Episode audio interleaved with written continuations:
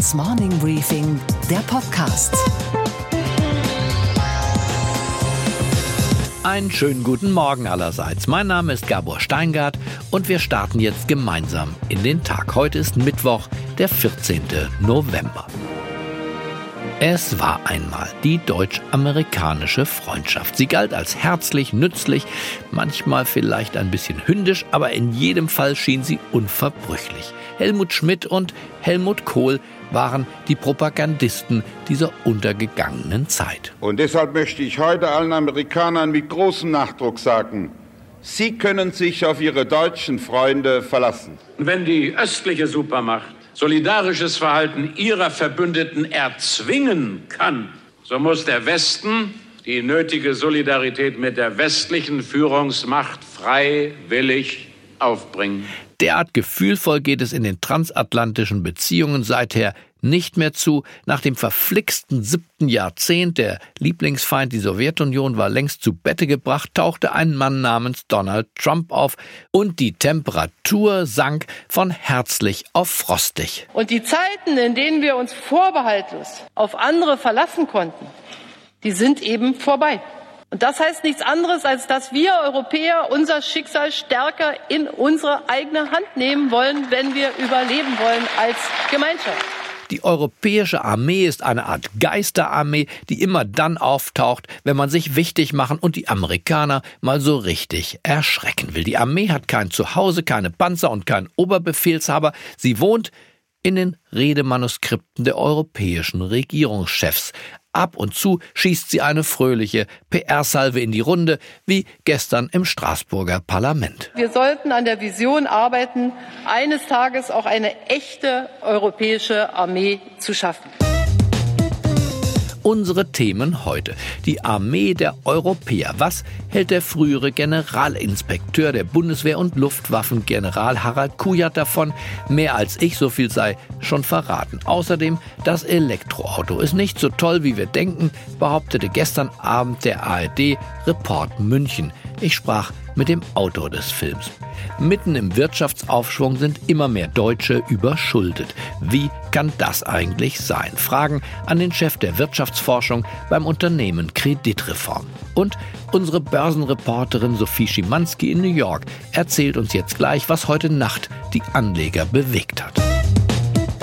Die europäische Armee beherrscht die Schlagzeilen aller Zeitungen heute Morgen. Heribert Prantl in der Süddeutschen Zeitung applaudiert der Kanzlerin, dass sie sich endlich den Ideen von Frankreichs Präsident Macron angeschlossen hat. Spiegel Online urteilt deutlich strenger Merkels Wortnebel umhüllt Europa. Also besteht ja wohl dringend Aufklärungsbedarf und wer kann uns da besser das militärische Gelände analysieren und sortieren als der Luftwaffengeneral und ehemalige Generalinspekteur der Bundeswehr Harald Kujat. Schön, dass wir sprechen können. Herzlich willkommen. Hallo, Herr Kujat.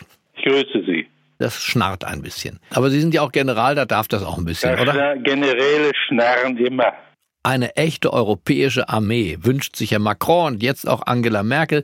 Was halten Sie als ehemaliger Generalinspekteur der Bundeswehr davon? Ist das eine gangbare Vision oder eine Schnapsidee? Na, es ist eine Vision zunächst mal. Helmut Schmidt hat ja mal, mein alter Mentor hat ja mal gesagt, wenn man Visionen hat, soll man zum Arzt gehen. Aber ich denke, in einer Zeit, in der die großen Probleme der Zukunft äh, nicht angepackt werden, sondern die Politik, insbesondere in Deutschland, Day-to-Day-Management macht, da sind natürlich Visionen hilfreich. Und darüber muss man sicherlich auch reden. Aber diese europäische Armee, wie soll die aussehen? Die soll ja gleichzeitig nicht die nationalen Bestände offenbar ersetzen und zusammenführen, sondern soll zusätzlich entstehen. Also zunächst mal muss man, glaube ich, vorausschicken, was nicht funktioniert ist, dass die Streitkräfte wieder voranmarschieren und die fußkranke Politik bleibt auf der Strecke sondern hier muss auch einiges auf der politischen Seite getan werden. Und die Vision einer echten europäischen Armee, die hängt eben daran, dass bestimmte politische Dinge nicht laufen. Bräuchte, wir bräuchten eine europäische Regierung mit einem Verteidigungsminister, der Verantwortung übernimmt, einen militärischen Führungsstab und vieles andere mehr so richtig klar scheint den Deutschen nicht zu sein oder der deutschen Politik nicht zu sein, was Herr Macron eigentlich will und was er gesagt hat. Er reagiert ja mit seiner Forderung einer wahren europäischen Armee auf die Ankündigung der Kündigung des INF-Vertrages durch Präsident Trump. Das ist ja, das ist ja der Ausgangspunkt. Und er sagt, wenn das so eintreten sollte, dann ist das der Wegfall des INF-Vertrags eine Gefahr für Europa. Europa und seine Sicherheit seien die Hauptopfer dieser, dieser Maßnahme. Ist das denn die richtige Analyse? Wie ist Ihre? Diese Analyse ist in der Tat richtig, wenn tatsächlich dieser Vertrag gekündigt wird. Das ist, dass Russland im Grunde freie Hand erhielte, ein solches nuklearstrategisches Bedrohungspotenzial aufzubauen. Ein Potenzial, das nicht die Vereinigten Staaten bedroht, sondern ausschließlich Europa bedroht. Die atomare Bedrohung der Russen, die erledigen wir dann durch eine Zusammenlegung von Panzerverbänden oder bräuchten wir dann nicht eine atomare Antwort auf diese Bedrohung? Nein, äh, naja, wir, es gibt ja europäische Nuklearwaffen, das ist ja das eine. Aber was wir nicht wollen, ist, äh, dass wir hier ein, in ein Westrüsten eintreten. Das verstehe ich sehr wohl, aber müsste nicht eine europäische Armee, die tatsächlich ein Stück weit, wie das Macron und Merkel ja angedeutet haben, eine Autonomie von Amerika, damit auch von den atomaren Arsenalen der USA garantiert eine Aufrüstung im atomaren Bereich auf Seiten zumindest mal der Franzosen und vielleicht der Briten bedeuten? Da, da ist Präsident Macron ein bisschen weit gegangen, nach meiner Auffassung. Europa muss sich verteidigen können. Und das meint er zunächst mal konventionell. Aber er geht dann weiter und, sagt, man, Europa müsste sich auch mit Blick auf China und Russland und sogar auf die USA verteidigen können. Das ist Illusion. Trotz aller scharfen Rhetorik von Präsident Trump haben die Amerikaner auch alles getan, was zur Sicherheit Europas erforderlich war. Ich denke hier nur an das, was in der NATO Forward Presence genannt wird, also so die Rückversicherung der osteuropäischen NATO-Staaten. Aber hätte Angela Merkel nicht in ihrer Rede vor dem Europäischen Parlament gerade in diesem Punkt der Loslösung von Amerika eine Armee, die gegen die USA unsere Schutzmacht gerichtet ist, widersprechen müssen? Das, was sie gesagt hat, ist eigentlich widersprüchlich. Sie hat auf der einen Seite gesagt, wir sollten an der Vision erarbeiten, eines Tages auch eine echte, eine echte europäische Armee zu schaffen. Und dann hat sie wieder gesagt, wir können doch in der NATO mit einer europäischen Armee auftreten. Und etwas weiter hat sie wieder gesagt, das kann auch eine Ergänzung zur NATO sein. Also das ist die übliche deutsche sagen wir, Unsicherheit in dieser Frage. Das ist nach meiner Auffassung ein, ein Mangel an sicherheitspolitischem Weitblick und auch an strategischem Urteilsvermögen. Unsere Reputation weltweit ist ja in Sachen Armee ohnehin nicht allzu hoch. Wenn man, äh, wenn man immer wieder liest, dass ein Gutteil unserer Ausrüstung, Sie kennen die Zahlen, ja, ja. Äh, gar nicht einsetzbar ist. Wie, wie kann das eigentlich sein, Herr Kujat? Um nur ein, Ihnen ein Beispiel zu sagen. Die äh, afghanischen Straßenverhältnisse sind nicht so wie deutsche Autobahnen. Also das heißt, die Abnutzung des Gerätes ist dort sehr viel stärker als in Deutschland. Wenn man dann gleichzeitig die Mittel für die Systemerhaltung, für die Wartung, Systemerhaltung kürzt, dann tun die Soldaten das, was sie in solchen Notlagen tun. Sie bauen also die noch funktionierenden Teile aus anderen Geräten aus in die Systeme, die sie benötigen. Und wenn sie das über Jahre fortsetzen, dann haben sie eben, erreichen sie eben diesen Zustand, in dem die Bundeswehr sich jetzt befindet. Und eine europäische Armee, Herr Kujat, wäre mit einer Aufstockung der bisherigen Budgets verbunden oder lässt sich das aus dem Bestand finanzieren? Ja, die allgemeine politische Meinung ist ja, dass wir mit einer europäischen Armee Geld sparen würden. Nicht? Das hat ja Frau Nahles am Wochenende gesagt. Die berühmte Militärexpertin Frau Nahles, meinen Sie? Ja, ja. Wir haben viele Armeen, viele Luftwaffen und so weiter. Und wenn man das zusammentut, dann spart man Geld. Was die Politik übersieht, ist, dass in der Mathematik zwar Minus mal Minus Plus ist, aber in der Politik ist Minus mal Minus eben nicht Plus. Sie können also die Defizite in den europäischen Armeen nicht miteinander verbinden und daraus wird was Positives. Sie stammen selber ja aus der Denkschule des militärisch strategisch durchaus gewieften Helmut Schmidt. Finden Sie in der heutigen politischen Führung ein Gespür für diese militärisch strategischen Fragen oder haben Sie das Gefühl, dass die aktuellen Politiker sich dafür nicht ausreichend interessieren und sich nicht entsprechend kompetent verhalten? Sie sind eben nicht kompetent. Das ist das Problem. Es kommt aber auch ein weiteres hinzu. Helmut Schmidt hatte ja schon äh, vor einigen Jahren beklagt, dass die europäischen politischen Führer nicht über den sicherheitspolitischen Weitblick und auch nicht über die strategische Urteilsfähigkeit verfügen, die eigentlich erforderlich wäre. Also ein Helmut Schmidt hätte ja sofort versucht, hier sich sozusagen an die Spitze der Bewegung zu setzen und äh, eine Regelung herbeizuführen.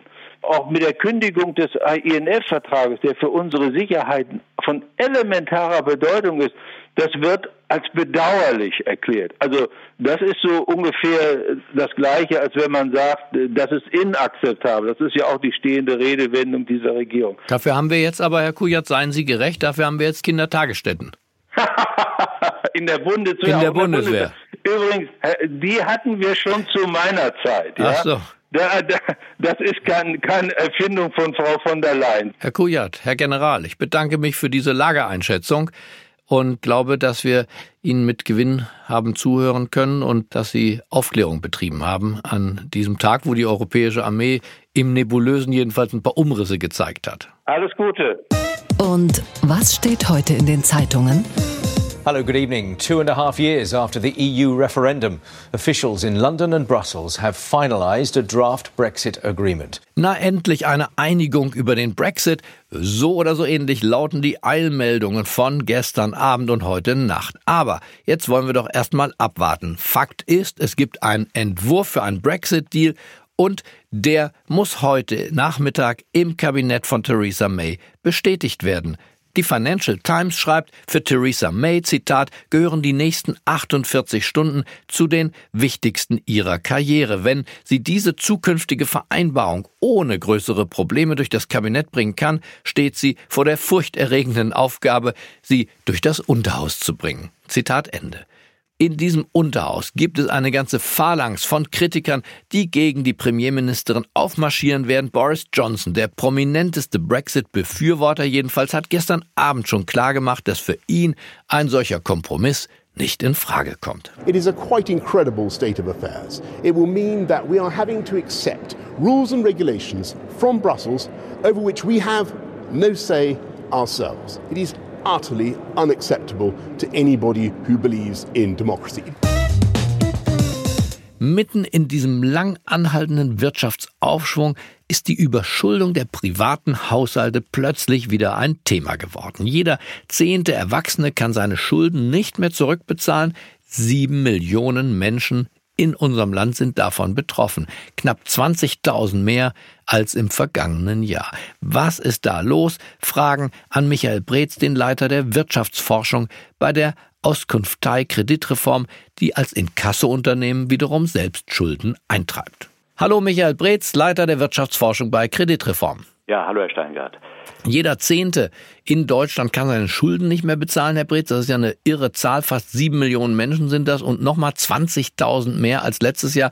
Wie kann das sein mitten in der Hochkonjunktur? Ja, das liegt äh, daran, dass wir zwar einen tollen Arbeitsmarkt haben. Der Verlust des Arbeitsplatzes ist, ist immer noch Nummer eins bei den Gründen für Überschuldung auf der anderen Seite aber Zunahmen auch haben, gerade in den guten Zeiten beim Konsum, äh, bei der Haushaltsführung. Da wird so schön von unwirtschaftlicher Haushaltsführung gesprochen. Ja, was ist das eigentlich, unwirtschaftliche Haushaltsführung, wenn man ein bisschen rumprast mit dem Geld? Man muss da unterscheiden. Es gibt auf der einen Seite äh, Konsum oder Verbrauch, der natürlich lebensnotwendig ist, wie das eben angesprochene. Es gibt natürlich aber auch Konsum, etwa mit Autoratenkrediten, mit Reisen, die finanziert werden, wo man annehmen müsste, dass man sich, wenn man in einer prekären Lage ist, was das Einkommen angeht, doch einschränken könnte. Ja, aber was ist der Treiber, dass es immer noch mehr wird? Wir verfolgen das ja Jahr für Jahr und ich denke immer, dass in der Rezession ist das klar. Da gehen auch viele Mittelständler, auch viele aus der bürgerlichen Mitte ökonomisch in die Knie. Aber warum ist das Gesamtvolumen der Schulden, das liegt ja bei fast 210 Milliarden Euro, dafür kann man ein Mehrfaches von BMW kaufen. Warum ist das gerade jetzt so hoch? Die Mieten sind der Treiber, sagen Sie? Mieten sind ein Treiber dafür und andere Gründe liegen ja darin, wir haben immer noch trotz gutem Arbeitsmarkt Grund Nummer eins ist kein Arbeitsplatz. Übrigens kann es natürlich auch sein, auch das spielt eine Rolle, die gescheiterte Selbstständigkeit. Es gibt eine Menge sogenannter Solo-Selbstständige, die ja mehr äh, schlecht als recht äh, versuchen, in der Selbstständigkeit irgendwie finanziell Fuß zu fassen. In der Studie heißt es, Wohnen in deutschen Großstädten sei inzwischen ein Armutsrisiko. Wie ist der Zusammenhang? Normalerweise würde ich denken, die Miete steigt, selbst wenn sie unverhältnismäßig und unverschämt steigt. Durch eine Einschränkung des Lebenswandels in anderen Bereichen kann das ausgeglichen werden, aber dem scheint nicht so zu sein. Meine Annahme ist naiv offenbar. Ja, es ist ja tatsächlich so, dass Mietschulden immer noch als erstes beglichen werden, weil jeder Mieter weiß, wenn er hier die Miete schuldig bleibt, dann fliegt er raus, dann kriegt er tatsächlich ein Problem.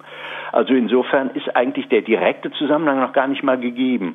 Aber man hat einfach eine Miete, die man nicht begleichen kann. Und die Mieten steigen in den Großstädten und der Zuzug in die Städte gewinnt immer mehr. Und Sie sehen dann ganz deutlich die Mieten in ländlichen Gebieten, die sind zwar bezahlbar, aber da will keiner hin. Kann man denn, wenn man überschuldet ist, heutzutage da wieder leichter rauskommen? Das eine ist ja das Reingeraten. Die Frage ist ja, wie hilft eine Gesellschaft, da wieder rauszukommen aus dieser Misere? Also die Angebote sind durchaus da, die Rechte sind da mit der Privatinsolvenz, die Schuldnerhilfen und Verbraucherberatungen stehen Gewehr bei Fuß. Aber es ist dann doch so, wenn man sich die einzelnen Fälle ansieht, die Psychologie, die da drin steckt, die Mentalität, die da drin ist, sehr schwer aus dieser nicht umsonst sogenannten Schuldenfalle wieder rauszukommen. Herr Breetz, die Rolle von Kreditreform müssen Sie mir noch einmal erklären. Einerseits attestieren Sie der Gesellschaft diese schwierigen, kritischen, misslichen Zustände einmal im Jahr. Gleichzeitig sind Sie ja ein, wenn man so will, Inkassounternehmen und treiben auch Forderungen ein. Das ist doch richtig, oder? Das ist richtig, ja. Wie, wie geht das zusammen gleichzeitig? Also bei diese armen Menschen, über die wir sprechen, da stehen Sie gleichzeitig auch vor der Tür und sagen Zahltag? Ja, das ist so. Also wir stehen nicht gerade vor der Tür, aber wir bemühen uns im Auftrag der Gläubiger, Forderungen, ja wie es so rustikal heißt, einzutreiben. Also wir machen Inkasso. Aber könnten Sie, Herr Breetz, nicht einfach mal nach Italien reisen, nach Rom und Ihr Inkasso-Instrumentarium und die Folterwerkzeuge bei der dortigen Regierung anwenden? Das wäre natürlich eine Option, also eine Geschichte, die wir gerne machen würden, denn wie ich heute wieder gelesen habe, der Euro sackt ab, unter anderem deswegen, weil Italien da nicht solide arbeitet, um es mal so zu umschreiben. Ja, vielleicht wäre das noch eine Expansion für Ihre Unternehmung, eine Expansion der Geschäftspolitik. Ja, klar. Immerhin bewerten wir ja auch mit dem Rating Staaten und das sieht natürlich bei Italien nicht so besonders aus.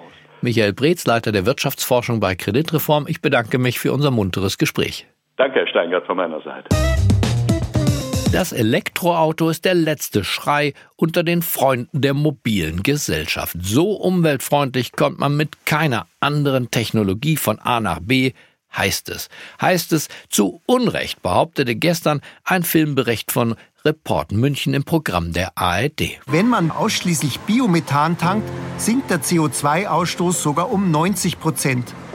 Zudem ist diese Antriebsart viel wirtschaftlicher, sagt Professor Ralf Pütz, Experte für Motorentechnik an der Hochschule Landshut. Der Vorteil ist, wir haben billige Technologie, billige Verbrennungsmotorentechnologie, die durch die Abgasnachbehandlung hochsauber ist, was die lokalen Emissionen anbelangt und durch den Einsatz von Biogas eben nahezu Klimaneutralität erreicht, eben mit über 90 Prozent CO2-Reduzierung. Klimaneutralität mit einem Verbrennungsmotor, das geht überall im Straßenverkehr. Ich habe direkt nach der Sendung gestern Abend den Autoren des Filmbeitrags Christoph Arnowski angerufen, denn ein, zwei Fragen hatte ich da noch. Hallo, spreche ich mit Herrn Arnowski? Schönen guten Abend. Ja, guten Abend, Herr Steingart.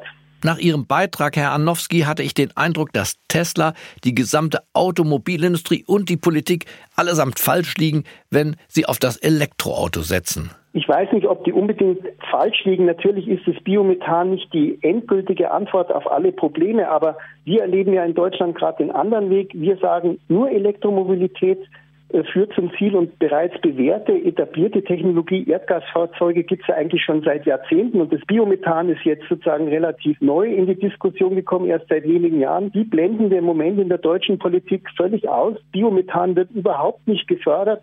Dagegen stellen wir tagtäglich fest, jeder Politiker, der sich mit einem Elektroauto fotografieren lässt, dem ist ein Bild in der Zeitung sicher. Und deshalb äh, laufen wir meines Erachtens alle viel zu einseitig äh, diesem Elektrohype nach. Und ich habe viele Experten die getroffen, die sagen, wir brauchen zumindest viel mehr Technologieoffenheit, äh, um dann eben das Ziel möglichst das Klima zu schützen und die Ressourcen zu schonen, wirklich zu erreichen. Biogas ist doch aber auch sehr umstritten wegen des hohen Flächenverbrauchs. Pflanzen für Biogas würden ja auf Boden angebaut, auf denen doch eigentlich Nahrungsmittel wachsen sollten. Ich habe in meinem Beitrag äh, nachgewiesen, dass wir ohnehin in Deutschland Reststoffe aus der Landwirtschaft haben, nämlich Getreidestroh. Jedes Jahr fallen in Deutschland acht bis zwölf Millionen Tonnen Getreidestroh an, das nicht wirklich gebraucht und genutzt wird. Und aus diesem Getreidestroh, da muss man gar nichts zusätzlich anbauen, sondern das ist ja nur sozusagen ein Abfallprodukt. Da könnte man schon genügend Biomethan produzieren, um bis zu sieben Millionen Fahrzeuge in Deutschland, die eine normale Jahresfahrleistung von 11.500 Kilometern haben, da zu betreiben. Also Sie sagen, Biomethan ist zumindest eine Übergangstechnologie, richtig? Ja, also es ist auf jeden Fall eine Übergangstechnologie, denn die ist wirklich etabliert und schon für normales Geld äh, äh, zu haben. Wir müssen ja immer dran denken, wenn wir uns heute ein Elektroauto kaufen, dann zahlen wir erstmal fast den doppelten Preis und sind aber in der Nutzung ja total eingeschränkt und das wird wahrscheinlich auch noch auf einige Jahre, manche Experten sagen auch auf mindestens 10 bis 15 Jahre so bleiben, während so ein CNG-Auto, das mit Biomethan fährt oder auch die öffentlichen Busse in Augsburg beispielsweise, dort wird schon seit 2011 die gesamte städtische Busflotte mit Biomethan betrieben. Die sind zuverlässig und die sind wirtschaftlich und die fahren klimaneutral. Vielen Dank, Herr Kollege. Vielen Dank, Herr Arnowski. Einen fröhlichen Abend noch. Gerne, Herr Steingart. Und was war heute Nacht an der Wall Street los?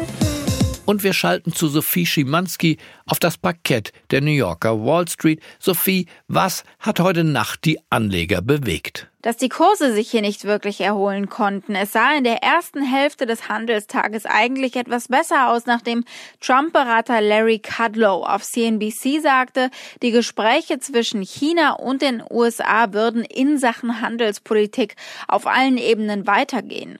Aber es ging dann doch wieder nach unten mit den Aktien. Das Tech-Barometer der Nasdaq Composite kletterte am Vormittag auf 7300 Punkte, aber fiel danach wieder. Und Rohöl hat hier nun den den zwölften Tag Verluste verzeichnet. Das ist jetzt die längste Durchstrecke inzwischen in der Geschichte für den äh, Preis des Rohstoffes, Gabor. Mehr als 27 Prozent hat Öl seit Anfang Oktober verloren.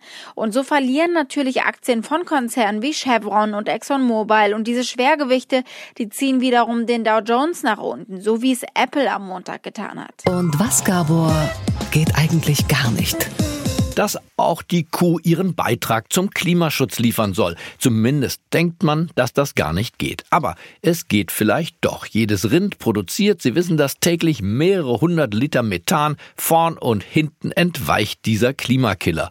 Und jetzt hat ein Schweizer Unternehmen einen Futterzusatz entwickelt, der diese Methanausscheidungen um bis zu 30 Prozent verringert. Der Futterzusatz bestehe aus natürlichen Inhaltsstoffen, heißt es, also zum Beispiel aus Knoblauchpulver und Zitrusextrakten. Naja, die Hauptsache ist, die Kuhmilch schmeckt künftig nicht nach Knoblauch, denn dann hätten wir zwar das Klima gerettet, aber unsere Freunde und Ehepartner verloren. Ich wünsche Ihnen einen fröhlichen Start in diesen neuen Tag. Bleiben Sie mir gewogen. Es grüßt Sie auf das Herzlichste. Ihr Gabor Steingart.